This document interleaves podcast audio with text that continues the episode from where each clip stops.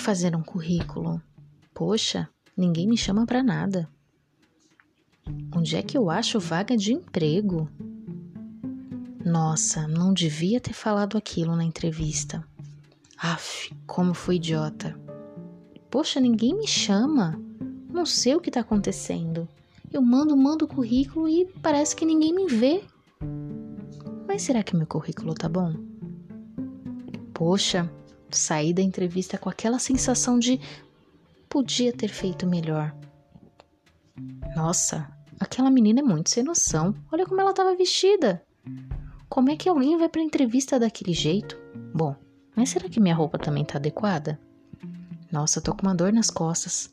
Para essa e outras, no Cash. Sua consultoria de recursos humanos via podcast.